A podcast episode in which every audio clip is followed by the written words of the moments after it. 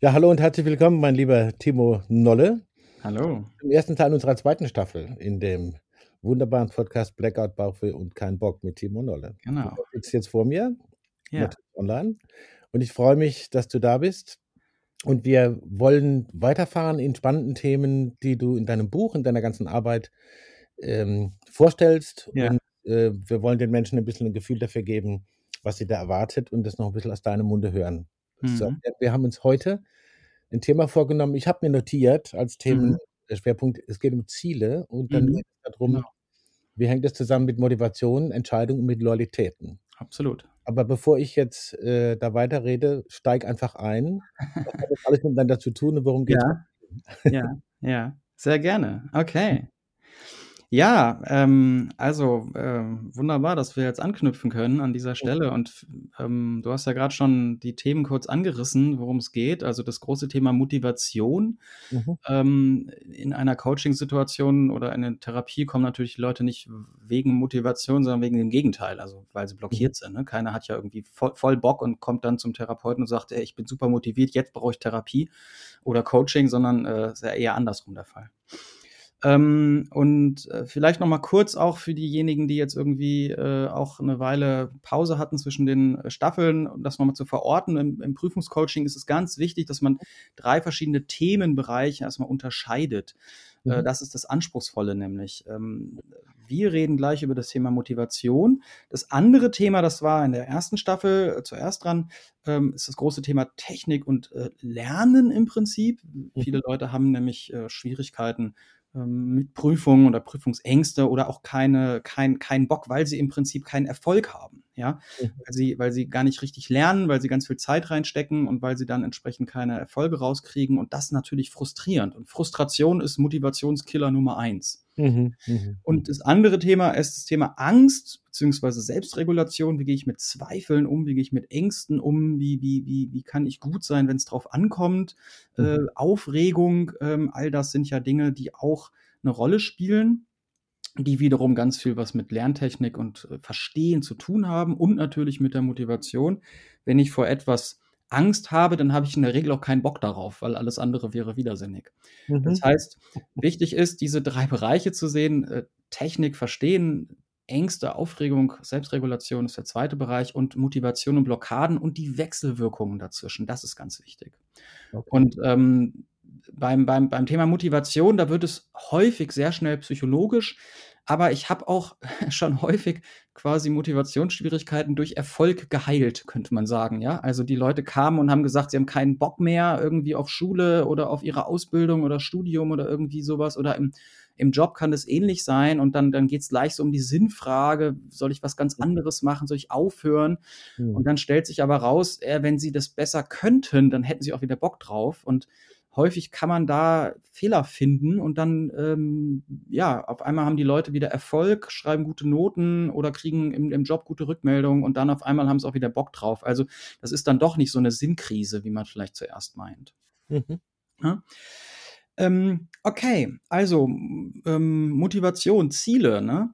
Ähm, das ist übrigens ganz spannend, weil als ich angefangen habe mit Prüfungscoaching, habe ich am Anfang ganz viel mit Studierenden gearbeitet. Und ähm, dann hatte ich irgendwann das Gefühl, okay, bei Studierenden weiß ich motivationsmäßig so ziemlich gut, wie es jetzt funktioniert. Dann habe ich Schüler auf einmal, Schülerinnen im, im Coaching gehabt und habe auf einmal gedacht, wow, das, das funktioniert überhaupt nicht. Also was ist irgendwie, das ist ganz anders. Motivation in der Schule und im Studium scheint sich oder in der Ausbildung auch scheint sich ziemlich zu unterscheiden. Und ähm, das ist auch übrigens interessant, weil ähm, da gibt es ganz wenig ähm, Literatur zu. Also Motivation wird in der Regel als ein Thema behandelt, aber nicht unterschieden zwischen Schule, Studium, Ausbildung. Das sind das ist, das, das, das, das, das funktioniert quasi anders. Und dann habe ich mir überlegt, wenn man zur Schule geht, dann, ähm, dann bezeichne ich mich, während ich zur Schule gehe, als Schüler. Also ich jetzt, ja, ich bin jetzt Schüler. Aber aus der Schulzeit heraus entsteht keine Beschreibung meiner Person. Also ich bin danach, ich bin ja nicht Ex-Schüler. Ich, ich, wenn ich einfach nur die Schule fertig habe, dann bin ich nichts im Prinzip. Dann bin ich eh, ehemals Schüler, aber noch nichts Neues. Ich mache Schule auch nicht für etwas.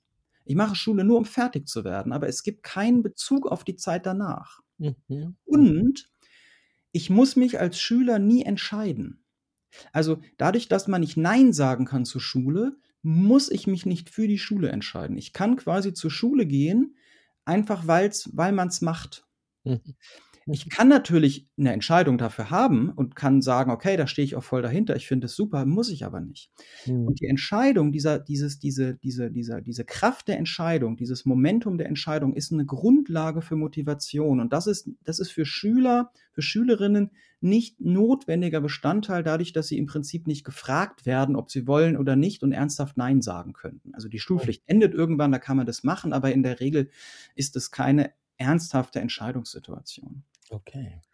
Wenn ich, wenn ich dann äh, fertig bin mit der Schule, und das egal, ob das äh, Hauptschule oder, oder Mittelstufe oder äh, Gymnasium ist oder so, also Abitur, ähm, dann, äh, dann habe ich äh, Möglichkeiten, und zwar ganz, ganz viele, die kann ich da, aber ich, ich bin sozusagen offen. Also in mhm. gewisser Art und Weise endet die Schulzeit damit im Nichts oder beziehungsweise bei ganz vielen Optionen. Nehmen wir Studiengänge, wir haben in Deutschland über 20.000 Studienwahlmöglichkeiten. Das heißt, mhm. ich, ich kann jetzt äh, weit über 19.000 Mal Nein sagen, um eins auszuwählen. Das, das ist schon mal blöd, weil Entscheidung ist immer ein schlechtes Geschäft. Ne? Ich, ich, ich gewinne sehr, viel, sehr, sehr wenig und, und verliere eigentlich ganz viel. Ne? Das ist schon mal mhm. blöd daran. Wenn ich das jetzt mache, wenn ich jetzt, sagen wir mal, ähm, äh, ich, ich, ich wähle jetzt äh, Maschinenbau. Ja, ich, ich mhm. mache jetzt mal also Studium Maschinenbau, dann bezeichne ich mich während des Studiums als, als Maschinenbaustudent oder Maschinenbaustudentin. Und ich weiß schon, danach werde ich Maschinenbauingenieurin sein.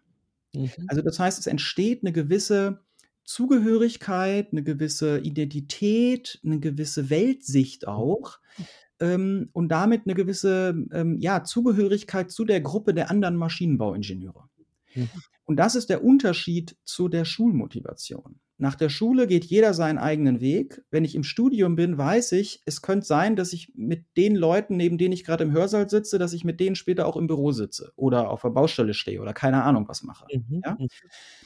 Und ähm, Studium ist ja, also Studium vor allem, vielleicht auch nochmal ein kleiner Unterschied zu einer Ausbildung, ist ja vor allem eine Denkschule. Also ähm, Philosophen lernen anders denken als Juristen. Die mhm. sehen danach die Welt in anderen Zusammenhängen. Das heißt, es gibt, es gibt einen Unterschied, den man danach wahrnimmt zwischen sich, seiner Gruppe, zu der man gehört, und anderen. Mhm. Und dieser Aufbau von Identität, von, von, ähm, von Zugehörigkeit, von, von Sinn, der ist, das ist der entscheidende Unterschied zwischen äh, der Schulzeit und ähm, Ausbildungsphasen ähm, äh, oder auch Studienphasen. Ja? Mhm. Und ähm, ich habe äh, zum Beispiel ähm, häufig den Fall, dass ähm, ich mit Schülern arbeite, die ähm, eigentlich gut zur Schule gehen, so bis zur 10., 11. Klasse. Dann geht es auf das Abitur zu. Abitur ist dann häufig nochmal so eine Situation, wo man irgendwie nochmal viel zusammengreifen muss. Und ähm, sich, sich quasi, äh, ah, das ist nochmal anstrengend und dann stellt sich auf einmal die Frage, wofür tue ich das? Und diese Frage haben die sich nie gestellt früher. Also die hat sich sozusagen, bis dahin ist die nie gestellt worden und jetzt gibt es mhm. keine Antwort darauf und das löst eine Krise aus. Mhm. Und Hängt das ähm damit zusammen, wenn ich das kurz da ja. reinfragen darf, dass in dem Moment, ich, ich versuche gerade mich selber reinzufühlen, wie ja. das war, in dem Moment, äh, wo du ja. aufs Abitur zugehst, zum Beispiel oder auf eine mittlere Reifeprüfung, ja. was auch immer, dann verdichtet sich das ja und du, dir wird es plötzlich klar, was habe ich denn die ganze Zeit gemacht und jetzt kommt es auf genau. den Moment an. Okay. Genau, genau. Jetzt kommt es auf diesen Moment an. Mhm. Und ähm, und ich habe das dann zum Teil so gemacht, dass ich gesagt habe, okay, dann, dann ähm, also wenn jemand in der 11., 12. Klasse ist, man, man könnte auch aufhören mit der Schule. Also das ist, das ist an der Stelle möglich. Und das ist, das wird vielen in dem Moment erst klar, dass es tatsächlich ihre Wahl ist. Also ähm, eine Möglichkeit jetzt ist, sich an der Stelle zu entscheiden, äh, mache ich weiter oder lasse ich es und wenn ja, wofür? Wofür lohnt es sich jetzt überhaupt weiterzumachen? Also diese Wofür-Frage ist an der Stelle ganz, ganz entscheidend. Mhm. mhm. Ähm, und das, das, das kann ganz unterschiedlich sein. Ich habe auch schon mit einer, mit einer ähm, Schülerin gearbeitet, die hat gesagt, sie, wenn sie jetzt aufhört, also sie hat ernsthaft mit dem Gedanken gespielt, das Abi hinzuschmeißen, anderthalb Jahre vor dem, vor dem Abi, also aufzuhören, hat sie sich überlegt, okay, wenn sie das jetzt macht, dann wird sie in anderthalb Jahren den Moment erleben, dass ihre Freundinnen Abiturfeier haben und sie nicht. Okay. Ja? Mhm. Sie können auch Party machen und sich auch betrinken, ja, aber die anderen feiern quasi ihren Abschluss und sie macht halt einfach nur Party und das möchte sie nicht. Also das heißt, der, der Grund wirklich an der Stelle, ähm, dann dran zu bleiben war, sie möchte das mit ihren Freundinnen zu Ende bringen. Das ist jetzt erstmal keine große sinnhafte Erleuchtung, ja, mhm. aber äh, das hat, das hat gereicht für sie, um, um, um überhaupt eine Antwort auf die Frage zu finden, wofür mache ich das? Spannend. Mhm. Weil wenn ich keine Antwort auf die Frage habe, das habe ich, glaube ich, in der ersten Folge auch schon gesagt, ja. dann ist Netflix immer stärker. Ja, dann schlägt mir mein Gehirn nämlich quasi andere Dinge vor, weil mein Gehirn dafür sorgt, dass ich meine Ressourcen schone. Wenn man unsere Welt anguckt, glaubt man das nicht immer, aber ähm, äh, neurophysiologisch ist das so. Wenn ich keine, keinen entsprechenden sinnhaften Gegenwert liefere, dann wird mein Gehirn mir empfehlen, meine Energie auf was anderes äh, zu richten oder weniger dafür aufzuwenden. Und das ist dann quasi kein, keine Lust haben. Also ein wichtiger Punkt, schreiben wir, um das nochmal von meinem Verständnis festzuhalten, dass man diese unterschiedlichen Kontexte, in denen sich die Fragen stellen, oder die Symptomatiken auftreten, ja. mit denen du und, und die du ausbildest, äh, zu tun kriegen, wirklich klar zu machen, äh, ja. weil Unterschiede in der Zugängen macht, wie man mit den Leuten arbeitet. Ganz genau. Und beim zweiten Teil etwas genauer drauf. Genau, ne? also die Arbeitsweisen, das machen wir dann noch in der nächsten Folge, genau. Mhm. Ähm, und ähm, wenn man dann zum Beispiel ins, ähm, äh, also wenn ich jetzt zum Beispiel mit, mit äh, Menschen arbeite, die im Studium sind, mhm. äh, dann geht es häufig um die Frage, wie haben die sich eigentlich entschieden für ihren, also für, für ihr Studium, genau für dieses Studium. Und en Entscheidung, das ist so ein Lieblingsthema von mir, damit arbeite ich total gerne, weil ja. bei, bei Entscheidungen gibt es unglaublich viele psychologische Fallen. Es ist zum Beispiel so, dass viele ja das Studium, dass die, also die, die Schulzeit fertig machen, ohne eigentlich zu wissen, wofür tun sie das. Dann stellen sie sich danach eigentlich die Frage, was mache ich denn jetzt damit? Und jetzt geht es um die, um die Berufswahlentscheidung, also Studienwahl oder Ausbildungsentscheidung oder so. Und ähm, dadurch, dass es nie wirklich eine Auseinandersetzung mit der Frage gab, was, was will ich eigentlich und wofür mache ich das, äh, schlagen jetzt bestimmte Entscheidungsfallen zu. Zum Beispiel die Flucht in die Entscheidung. Was ist das? Die Flucht, ähm, die Flucht, die Flucht, die flüchten in die Entscheidung. Die, die, der, die haben die Schule fertig und jetzt ist die Frage, was, was, was mache ich damit? Und die ganze bucklige Verwandtschaft fragt die ganze Zeit, was willst du mal werden? Muss ich mal entscheiden? Kannst du nicht noch ein Jahr Pause machen? Dann wird vielleicht erst irgendwie ein FOS gemacht oder so, ja. Mhm. Und, und dann ist das eine quälende Situation und dann nimmt man die Option, die am naheliegendsten ist. Also zum Beispiel äh, das, wo man in der Schule gut war. Okay. Ja, oder das, was man hier im Heimatort irgendwie, wo man eine Ausbildung machen kann oder einen Studiengang irgendwie wählt oder was halt die Freundin macht oder der Freund macht oder irgendwie so. Das heißt, man, man, man wählt das Naheliegende. Und häufig tatsächlich sind es zum Beispiel die Leistungskurse aus der Schule, das, was man gut, gut, gut konnte. Und jetzt kann folgende perverse Situation eintreten. Viele Leute können das dann gut, was sie machen, sind also auch notentechnisch relativ schnell und gut dabei, merken aber irgendwann, die wollen das gar nicht. Mhm. Und ähm, das heißt, jemand studiert etwas, äh, was, was er oder sie gut, gut kann, merkt aber irgendwann, ich will das gar nicht. Und ich hatte mal eine, eine Situation mit einer Lehramtsstudentin, ähm, das war, das war sehr bezeichnend, weil die hat, äh, die hat ihr Studium sehr, gut durchgezogen, bis irgendwie an ein Semester vorm, vorm Ende und dann einfach nichts mehr gemacht. Äh, die hatte auch irgendwie einen Studentenjob noch irgendwo und hat irgendwie ein bisschen mehr verdient als ihre Freundin, ja, und, und äh, der, der ging es gut, aber ihr Studium war völliger Breakdown, echt eine richtige Stagnation. Okay. Und dann war die bei mir im, im Coaching und hat den entscheidenden Satz gesagt, der hat das ganze Drama auf den Punkt gebracht. Der hat gesagt, bei meinem Pech würde ich sogar eine gute Abschlussnote kriegen. Entschuldigung, ich muss jetzt lachen, aber. Ja, ja, ja, ja aber, aber, das, ist, das ist dramatisch, weil mit dieser guten Abschlussnote würde sie direkt einen Platz im Referendariat kriegen. Ja. Und dann, äh, und dann, und dann wäre sie drin im System. Ihre Eltern haben, da, haben das Studium wesentlich mitfinanziert. Das heißt, sie fühlte sich auch verpflichtet, das dann zu tun. Ja? Also nicht mal die Möglichkeit einer schlechten Note blieb ihr irgendwie gegönnt. So, ja. das ist, das ist, das, das ist so, ein, das ist so, ein, so, eine, so eine typische Falle. Ne?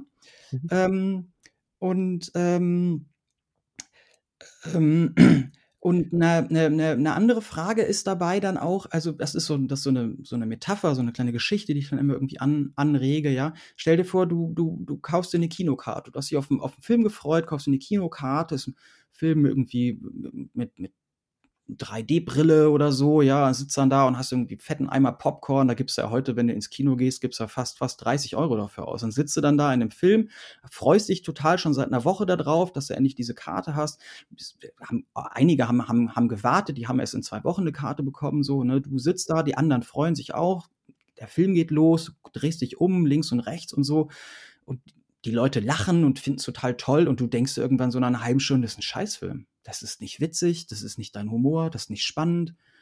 Also irgendwie, also dich reißt das gar nicht mit. Das hast du aber echt Kohle ausgegeben. Neben dir, die finden es super und draußen warten andere und wollen eigentlich auch rein. Und jetzt guckst du auf deine Kinokarte und es steht da drauf, 90 Minuten, nein. 180 Minuten, nein. Leben lang. Der Film läuft ein Leben lang. Gehst wow. du raus oder bleibst sitzen? Danke, danke. Mhm. Ja, mhm. und das ist eine Situation, die sich ganz häufig dann stellt, dass man ähm, auch irgendwie schon was getan hat dafür, Kosten hatte und dann aber merkt, ich will das gar nicht, wie komme ich jetzt aus dieser Nummer wieder raus? Mhm. Und jetzt geht es um die Bewertung dieser Zeit, die man dafür schon investiert hat. Ja? Mhm. Also das ist auch immer eine Frage, aus welchen Gründen habe ich zum Beispiel ein Studium angefangen und aus welchen Gründen beende ich es? Also mhm. Also, oder, oder brech es auch ab. Mhm. Und ähm, das ist etwas, das ist umso wichtiger, je länger das dauert. Mhm. Ich habe zum Beispiel mal äh, Ausbildung gemacht für Studienberater der Fernuni Hagen. Die mhm. haben es mit sehr, sehr langen Studienverläufen zu tun. Das heißt, die Leute, die das Studium anfangen, die sind natürlich am Ende ganz andere Menschen. Also jemand, 10, 15 Jahre studiert und das kann passieren, der hat in der Zwischenzeit zwischen Studienanfang und Ende, hat vielleicht eine Familie gegründet, äh, diverse Baustellen im Leben irgendwie gehabt oder äh, Meilensteine, Dinge er, erlebt oder überlebt. Also ist ein ganz anderer Mensch geworden. Das heißt, natürlich sind die Gründe, weshalb ich anfange, andere als, als während, während denen ich auf, aufhöre. Darf ich dich kurz was fragen noch dazu? Ja. Also wir kommen ja in dem, im, im nächsten Teil dann auch noch so, du hast jetzt schon ein paar Sachen angedeutet, auch ja. Fälle kurz angesprochen, wo äh, sozusagen, wie man damit arbeitet, welche Haltung. Ja. Aber ähm, was du so jetzt angedeutet hast an diesen Fallen, die es da geben kann, da scheint irgendwie auch, auch was drin zu sein, wie, was du angedeutet hattest im Vorgespräch, Loyalitäten. Ja. in irgendeiner Form, es geht gar nicht mehr darum, was man will, sondern äh, was irgendetwas erwartet. Vorinvestitionen und so weiter. Ja. Welche Loyalitäten gibt es dann noch? Vielleicht ein, zwei Ideen dazu. Also, ähm, zum, zum Thema Loyalitäten kann ich eine, eine gute Geschichte erzählen. Und zwar, ähm, ich habe gearbeitet mit einer äh, Medizinstudentin, das war ein Online-Coaching, die hat in Ungarn Medizin studiert. Das ist nicht, nicht ganz so entscheidend, das habe ich aber häufiger.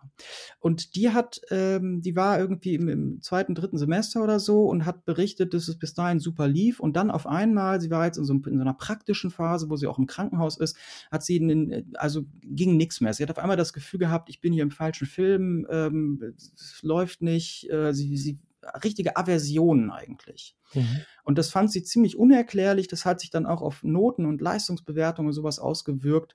Es war also sehr unangenehm. Und dann habe ich, hab ich sie gefragt, wie es denn dazu kam, dass sie Medizin studiert und, und Hintergründe und äh, Medi also Mediziner sind nämlich fast immer Überzeugungstäter, das muss man immer sagen. Ne? Die haben immer einen hohen Anspruch irgendwie an Menschen helfen und so. Und dann hat sie erzählt, dass ihre Mutter also Pflegerin ist also im Krankenhaus auch arbeitet und Medizin, Krankenhaus war schon immer ein großes Thema. Ähm, sie ist äh, bei ihrer Mutter aufgewachsen, ihr Vater ist irgendwie unbekannt gewesen oder so. Auf jeden Fall spielte der jetzt nicht so die große Rolle. Mhm. Und ähm, dann äh, hat sie berichtet, dass ihre ähm, dass ihre Mutter also Pflegerin ist und sie hat im Krankenhaus jetzt in ihrer praktischen Phase in der Pflege auf einmal diese Hemmungen bekommen. Und dann hat sie berichtet, ihre Mutter wollte eigentlich Medizin studieren. Ah. Und hat damals das Studium abgebrochen, weil sie schwanger geworden ist mit ihr. Mhm. Und ist dann, in, ist dann quasi Pflegerin geworden. Mhm. Und jetzt ähm, ist die Tochter in der Situation gefühlt, dass sie einerseits den Wunsch der Mutter umsetzt mhm. und andererseits sich schuldig daran fühlt, dass ihre Mutter diesen Weg nicht gehen konnte. Mhm. Und das ist unbewusst aktiviert worden in dem Moment, wo sie im Krankenhaus auf diese Pflegerin getroffen ist. Mhm. Auf einmal merkte sie, da, da irgendwas stimmt hier überhaupt nicht. Mhm. Mhm. Äh, mhm. das ist, das war eine total krasse Erkenntnis für sie. Also das war wirklich wie so ein, wie so ein, die ist so richtig erstarrt, als sie das klar geworden ist. Interessanterweise ließ sich das ganz schnell auflösen, weil die hat das dann mit der, mit der, mit der Mama besprochen und das, das war überhaupt kein Thema. Also das, die, die, das war wirklich nur ein Thema für die, für die Tochter, die konnte das für sich selbst bearbeiten, die musste sich mhm. selber quasi die Erlaubnis geben, mhm. dieses Studium zu machen und ähm, und, und, ähm, und dann, dann, dann war das relativ schnell geklärt. Aber das rauszufinden, das halt überhaupt erstmal dem auf die Spur zu kommen, äh, das war wirklich interessant. Und die stand eigentlich an dem Punkt, dass sie das Studium aufhören wollte und irgendwie das auch, die war ja auch schlechter geworden. Ne? Also dann gehen immer die Noten runter, die Leistungsbewertungen werden schlechter, dann zweifelt man an, an seinen Fähigkeiten. Und das ist so ein Beispiel für so eine Loyalitätsgeschichte zum Thema Motivation das verlangt ja quasi danach, aber das werden wir beim nächsten Mal äh, ansprechen. Wie geht man damit um? Ja. Und aus meiner Sicht ist es ja auch so, dass es das äh, Professionalitätsprofil von jemandem, der die Arbeit macht, die du machst, ja. äh, einfach ganz anders darstellen lässt, als einfach nur zu sagen, ich bringe dir besser Lernen bei. Ganz also, genau. Da geht es offensichtlich um wesentlich mehr. Da geht es um Haltungsfragen und um Kompetenzen, auch andere Sachen zu beobachten, oder? Ganz genau. Und es geht auch eben nicht darum, äh, einfach zu gucken, wie kann ich die Leute motivieren. Also das ist ganz, ganz wichtig. Da wird es in der nächsten Folge auch darum gehen. Ich bin als Prüfungscoach kein Motivationscoach und sage einfach, Chaka, super, du schaffst das und ich erkläre dir jetzt, warum es sich lohnt, nochmal Gas zu geben. Also da genau das Gegenteil ist der Fall. Darüber freue ich mich, äh, darauf freue ich mich schon für in der nächsten Folge. Freue ich mich auch sehr drauf. Danke für heute, Timo. Bitteschön. Und bis bald. Bis bald.